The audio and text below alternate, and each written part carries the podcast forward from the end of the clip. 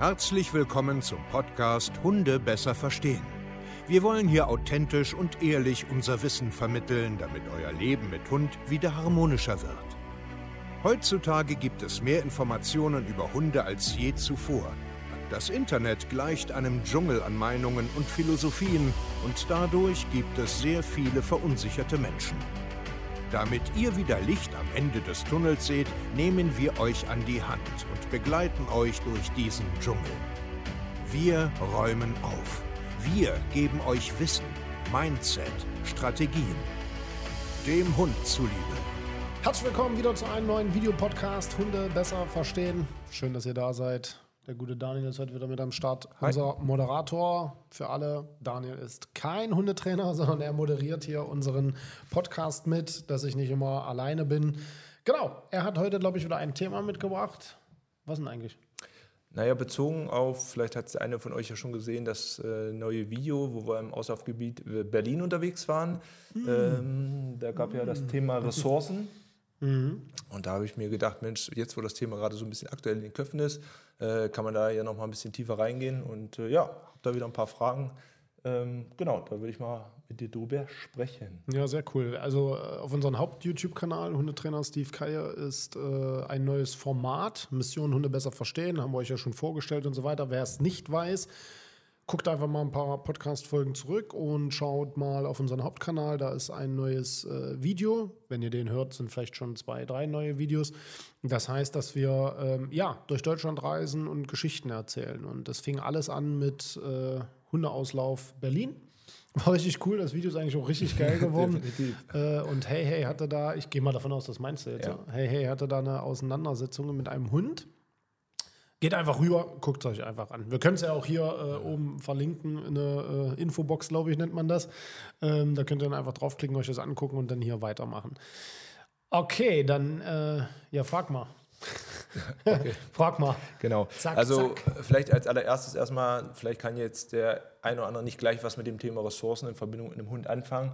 Also deswegen vielleicht erstmal ganz kurz eine Erklärung, äh, was bedeutet überhaupt Ressourcen äh, mit dem Thema Hund, was ist vielleicht eine Ressource für einen Hund? Ähm, das wäre jetzt vielleicht erstmal die allererste Frage, um da Klarheit zu schaffen. Okay, also.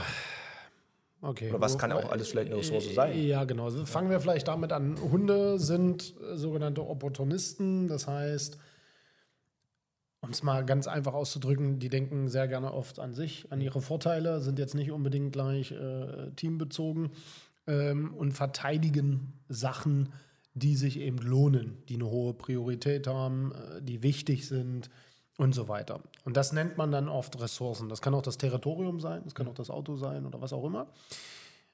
Oder Ressourcen in Form von Liegeplätze, Futter, Wasser, Menschen, Hundesozialpartner, Spielzeug, Gerüche, gewisse Bereiche, also nicht in Form von, das ist mein territorialer Raum, sondern meine Individualdistanz mit Kombination den und den. Also das ist Ressource oder das können Ressourcen sein und sowas verteidigen Hunde halt. Einfach aus mehreren Gründen, sage ich jetzt mal. Also meistens ist immer alles so eine Mischmotivation. Manche sind einfach übelst gestresst und nervös, haben schlechte Erfahrungen. Andere sind einfach, ähm, einfach nur selbstsicher und sagen, du, du nicht. Also das gehört mir. Andere haben Angst, also Angst, die Ressource zu verlieren oder dass andere der Ressource zu nahe kommen und wollen diese schützen und so weiter. Und das nennen wir dann oder, oder wir Trainer oder ich als Trainer in meiner Welt ist dann, die haben ein Ressourcenproblem oder Ressourc- Ressourcenverteidigung oder Ressourcenaggression. Ja, das, das sind so Ressourcen. Okay. Jetzt sagst du ja auch, dass da teilweise Ruhezonen oder bestimmte Plätze oder auch ein Spielzeug äh, jetzt dazu Ja. äh, gehören kann. Ähm, woran macht der Hund das fest? Also woran Das entscheidet, jetzt, das entscheidet er selber. Also während, sage ich jetzt einfach mal, hey, hey, sein Gummistock äh, ihm vielleicht wichtig ist, ist es jetzt nicht so, ähm, ist Alice das egal. Okay. Also Alice verteidigt dann zum Beispiel eher eine hohe Futterquelle und sagt aber beim Liegeplatz, "Uch, ja, dann gehe ich eben raus, wenn wer anders kommt. Wo Hey Hey zum Beispiel dann jetzt sagen würde, "Ey, ich lieg hier und du gehst mir jetzt nicht auf den Sack. Also das entscheidet äh, der jeweilige Hund für sich selbst. Der setzt dann seine Prioritäten da Genau, selber. genau. Und sagt, also ist ja da- bei uns Menschen nicht anders. Also dir ist ja, oder dir da draußen ist ja auch irgendwas wichtiger als deinem Partner oder dein, Oder mir sind Sachen wichtiger wie dir und dir sind Sachen wichtiger, wo ich denke, vielleicht mir jetzt ist mir doch egal. Ja. So, weißt du? Ja, genau. Okay. Also, Und äh, ja, so, dann sind so die Grundressourcen dann wahrscheinlich, also das eigene Umfeld wahrscheinlich. Futter nehme ich jetzt mal an, ja, Spielzeug. ja, also genau. Futter, also, also immer was lebensnotwendige Dinge halt sind. Mhm. Äh, Futter, Wasser, obwohl Wasser jetzt nicht so häufig ist. Also Futter, dann natürlich Spielzeug, weil das oft mit Trieb und hoher Energie auch verbunden ist. Mhm.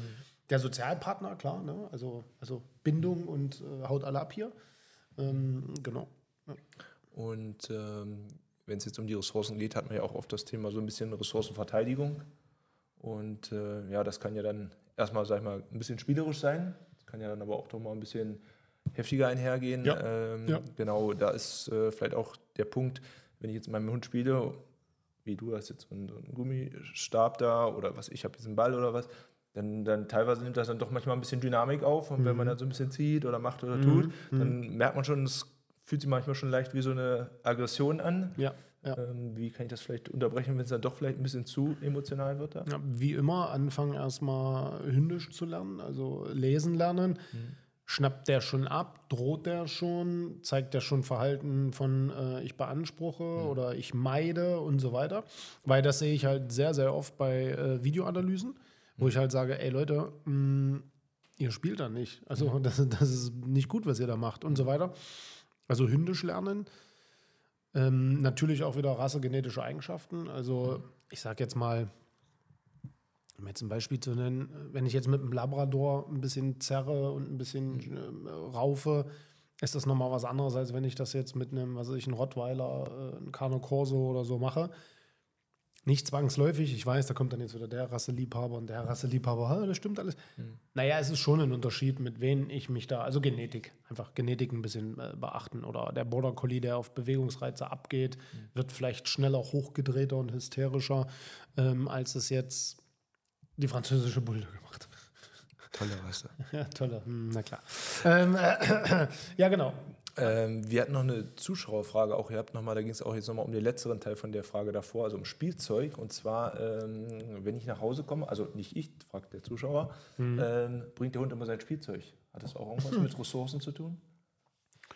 Ähm, also inwiefern mit Ressourcen zu tun? Ja, dass also, er das vielleicht zeigen will oder sagen wir gleich hier von Anfang Ja, das ist also, meins oder hier was ich. Ja, äh, also jetzt kommt es wieder darauf an, jetzt muss man wieder beobachten. Ne? Also jetzt muss man wieder analysieren. Äh, unser Carlo, der hat zum Beispiel vor Aufregung auch immer äh, einen Schuh geholt und den getragen.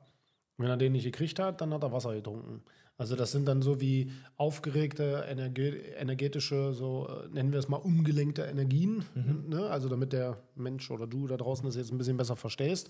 Ähm, kann aber auch durchaus sein, dass es einfach eine soziopositive Geste ist. Also das bedeutet, oh, schön, dass du da bist, guck mal, was ich habe, wenn wir spielen oder hier, ich bring's dir und so weiter. Ja, ähm, ich würde jetzt in den seltensten Fällen sagen, holt der Hund äh, sein Spielzeug und fängt dann an, äh, seine Ressource zu verteidigen als Stellvertreter. Also äh, sicherlich gibt es das mal, dass ein Hund irgendwie sagt, oh, der Alte kommt, äh, jetzt hole ich mein Spielzeug, leg das hin und sage, gehst du daran, knall ich dir eine. Als Stellvertreter so eine Art, ähm, nicht wirklich. Also Okay. Das kann auch dann wahrscheinlich nur sein, dass er es ihm zeigen will und einfach nur sich freut Ja, und sagt, die Mensch, ja. guck dir an. Okay. Ähm, ja, wie kann ich meinen Hunden zum Beispiel auch beibringen? Also wenn ich jetzt vielleicht zwei habe, Mensch, dass man auch vielleicht Ressourcen teilen kann, dass man Futter teilen kann, dass Hm. man Spielzeug teilen kann. Ähm, gerade wenn ich jetzt bedenke, dass die vielleicht nicht zur selben Zeit da waren, sondern der eine vielleicht etwas später dazugekommen ist, der Urhund, der erste, das- vielleicht denkt hier, du, das ist schon immer schon meins gewesen. Ja, ja, Na, das ist schon komplex jetzt, also die Frage. Also, ähm, wo fange ich da an? Also grundsätzlich sollte man sich da erstmal drüber bewusst sein, wenn ich einen zweiten Hund mir hole. Also ich lebe ja schon, weiß ich nicht, seit über einem Jahrzehnt jetzt mit als, als Mehrhundehaltung. Ähm, man muss sich grundsätzlich erstmal darüber im Klaren sein, dass man hier ein Thema aufmachen kann damit. Also, ne, dass es Ressourcenprobleme geben könnte. Dann muss man jedem Hund eigentlich so beibringen, dass der Mensch Ressourcen auch verwaltet. Also nehmen wir jetzt mal ein Spielzeug als Beispiel. Ich hole das Spielzeug, ich spiele mit dir, auch wenn du mal ein Angebot machst, gehe ich darauf ein, aber ich beende das auch und dann ist es auch weg. Also es sollte jetzt nicht frei ständig überall zur Verfügung liegen. Bei einem Hund, klar, mag von mir aus sein, kann man machen, würde ich trotzdem nicht machen, aber kann man machen. Bei mehreren Hunden ist das immer so eine Sache. Und jetzt ganz wichtig, natürlich gibt es genug Hunde, denen, die juckt das nicht. Es kann aber ein Problem sein. Also das heißt, dass ich als Mensch erstmal lerne, mir dessen bewusst zu sein und auch lerne, das zu verwalten. Also ich füttere und so weiter. Das bedeutet, ich muss meinen Hund aber vorher auch natürlich etwas beibringen. Nimm mich für voll, hör mir zu, tu das, wenn ich dir etwas sage. Also geh mal bitte zur Seite, setz dich da mal hin, warte da mal bitte, so bei Fütterungen und so. Ne? Oder auch streicheln. Ganz oft ist ja das Problem, ich lade einen Hund zu mir ein, streichel den, der zweite kommt rein, fühlt sich mit angesprochen und bums, gibt's äh, äh, Ärger. Ressource Mensch hm. schenkt Zuneigung, der Hund sagt, hey, ich habe das jetzt gerade, du zischst ab hier. Und da muss man halt auch äh, jeden einzelnen Hund beibringen, wenn ich na, dann hole ich dich schon, ansonsten bleib da.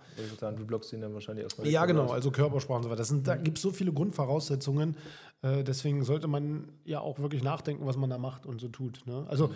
glaubt mir, ich habe so viele mehr Hundehaltungen schon gesehen und mit denen gearbeitet, wo die Hunde nicht voneinander profitiert haben, wo es denen nicht gut ging, dass die zusammengelebt haben und es niemand sieht. Also mhm. es einfach nicht gesehen wird, weil Hunde Meister da drin sind, äh, still zu leiden, also wenn man Hunde nicht lesen kann, mhm.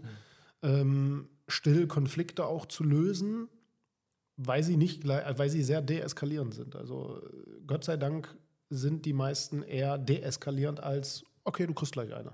Mhm. Gott sei Dank, also dass die Hunde so nett sind. Und viele sind halt auch sehr nett in ihren Korrekturen und die Leute denken, ha, der will spielen, guck mal, wie er den animiert. Dabei sind das klare Zeichen, äh, hier werden gerade Grenzen gesetzt. Aber der Mensch sieht es halt nicht. Ja. Und äh, weil du jetzt gerade sagst, äh, man sieht das jetzt nicht, gibt es denn dennoch jetzt irgendwelche Anzeichen, woran ich jetzt erkennen kann, jetzt wenn es nicht vielleicht unbedingt auch zwei sind, auch wenn es einer ist, dass man vielleicht doch irgendwo auch ein Problem mit Ressourcen hat, äh, wo es jetzt vielleicht doch ein bisschen zu dynamisch wird oder wo es vielleicht auch ein bisschen eskaliert wo ich sagen ja. muss, Mensch, da muss ich vielleicht doch mal jetzt. Ah, das ist schon schwer, so ein, so, ein, so ein Podcast das jetzt zu beschreiben. Ähm, naja, ich sag jetzt mal so ein, so ein typisches Beispiel: Ein Hund liegt jetzt in seiner Ruhezone, döst da so vor sich hin und jetzt kommt ein anderer Hund rein und der zuckt gleich so hoch, guckt den an und fixiert den gleich so ganz lange so. Ne? Also so sagt er schon so, ne, so richtig. Man spürt das, wenn man so ein bisschen ähm, Sachverstand hat, dass die dann anfangen, so anders zu gucken. Die sind konzentrierter, die Atmung hört auf, die fangen vielleicht an, so ein bisschen so zu fixieren. Äh, der andere, das Gegenüber, sieht das, zeigt dann so Blickvermeidungen, geht dann aber so vorbei. Dann ist es auch oft so, dass äh, wieder in der Ruhezone der Hund pennt, der andere Hund betritt den Raum, kommt rein und der andere steht sofort auf und geht woanders hin. Mhm. Ähm, das sind alles so stille Dinger oder äh, jemand spielt, der andere Hund kommt rein, plötzlich hört er auf mit Spielen, mhm. beugt sich so über sein Spielzeug so drüber, fängt von unten an so die ganze Zeit äh, auch wieder so zu gucken, so, ne, alles wird still, alles wird leise. Und dann gibt es vielleicht so kleine Abschnappattacken, so, geh so weg hier, ohne Körperkontakt jetzt. Wo viele dann vielleicht äh, das immer fehlinterpretieren, das ist eine Spielaufforderung oder was weiß ich auch nicht immer. Ähm, das ist wie in einem Video jetzt, wo ein Hund mir gegenüber sogenannte Spielaufforderung zeigt, äh, was aber nichts mit Spielen zu tun hat, sondern als Deeskalationsstrategie ist. Ja. Genau, also sowas zum Beispiel. Aber ganz ehrlich jetzt, das, das muss man, äh, deswegen arbeiten wir mit Videoanalysen, das muss man schon in Ruhe beobachten, aus mehreren Perspektiven, mehreren Tagen und so weiter. Mhm. Okay. Jetzt noch die Abschlussfrage vielleicht, ähm, wenn ich jetzt vielleicht wieder auch mit dem Gedanken spiele und sage, Mensch, vielleicht ein zweiter Hund, äh, was kann ich jetzt dafür tun, dass es vielleicht gar nicht zu so einem Ressourcenkonflikten kommt? Also jetzt hast du ja zum Beispiel in dem einen Beispiel gesagt, Mensch, Spielzeug, ich biete es an, aber ich nehme es auch dann wieder weg, um jetzt einfach zu sagen, hier beginnt hier ist Schluss. Ja, einfach ähm, verwalten, Ressourcen verwalten, clever sein, seine Hunde beobachten, langfristig sowas aufbauen. Wenn ich jetzt spiele mit beiden Hunden, sofort beobachten, kippt die Stimmung und so weiter. Die Grundvoraussetzung ist, dass beide Hunde oder wenn es drei sind oder vier sind, alle auch wirklich zuhören auf den Menschen, auch wirklich, sonst würde ich das nicht machen. Ich würde jetzt nicht irgendwie ein Frisbee rausholen und mit fünf Hunden spielen, wenn ich keinen Zugriff auf alle habe und so weiter. Weil es kann gut gehen, klar. Also wie gesagt, da wird es draußen genug mehr Hundehaltung geben. Sagen, hey, was ist der laut, das ist doch Blödsinn. Ich habe vier Hunde, die lieben sich alle. Äh, alle laufen den Frisbee in den in, äh, Sonnenuntergang entgegen. Mhm. Ja, mag ja auch sein. Vielleicht siehst du die Konflikte nicht, weil deine Hunde nett sind. Ja, oder du belügst dich selber. Oder du hast wirklich einfach Glück. Also, ne, das kann ja auch sein. Also, es ist alles kein Thema. Das geht ja. Ist ja nicht so, dass es mhm. geht. Aber halt lernen, lesen, verwalten und äh, die Zeit. Und ja, im Idealfall mit uns vielleicht zusammenarbeiten, wenn es da Themen gibt. Mhm. ja. ja, ihr Lieben, dieser, das war heute das Thema Ressourcen. Ähm, vielen Dank Ja. Und äh, wie gesagt, wenn ihr ein Thema habt, wenn ihr Hilfe braucht, ihr wisst, hundetrainer-cfk.de, wir sind immer für euch da. Adios. Ciao, ciao. ciao, ciao.